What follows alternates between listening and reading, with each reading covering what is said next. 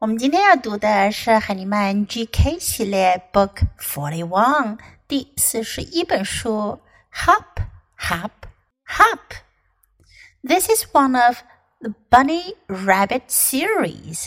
这是兔子系列的一本 fiction story 虚构故事书。First, listen to the story. Hop, hop, hop. I can hop in the grass. I can hop in the leaves. I can hop on the wall. I can hop on the rocks. I can hop in a puddle. I can hop up the stairs.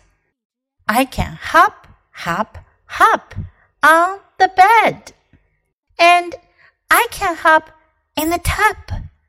这个故事讲的是这只小 兔子，它说：“I can hop。”hop 的意思呢是跳。I can hop，我能跳，在哪儿跳呢？In the grass。所以呢，在这里用到的句型呢是 I can hop in。我能在什么里面跳？I can hop in the grass。我可以在草里跳。I can hop in the leaves。leaves。树叶，它的原型呢是 leaf，l e a f。注意哦，它的复数形式，我们把 f 变成了 v，再加上 e s，就变成了 leaves。我可以在树叶里跳。I can hop on the wall。注意，这里把 in 改成了 on。on 表示什么呢？在什么什么上面？我可以在墙上跳。I can hop。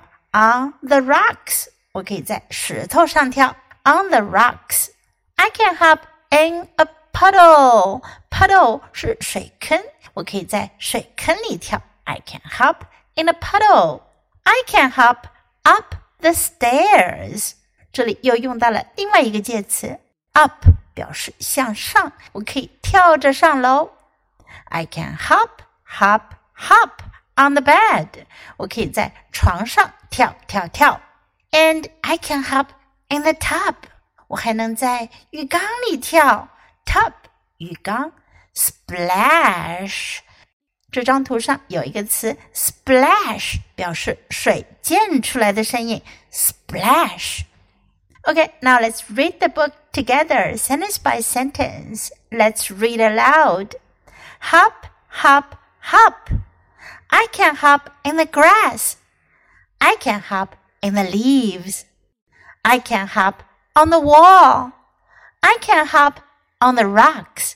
I can hop in a puddle. I can hop up the stairs. I can hop, hop, hop on the bed. And I can hop in the tub.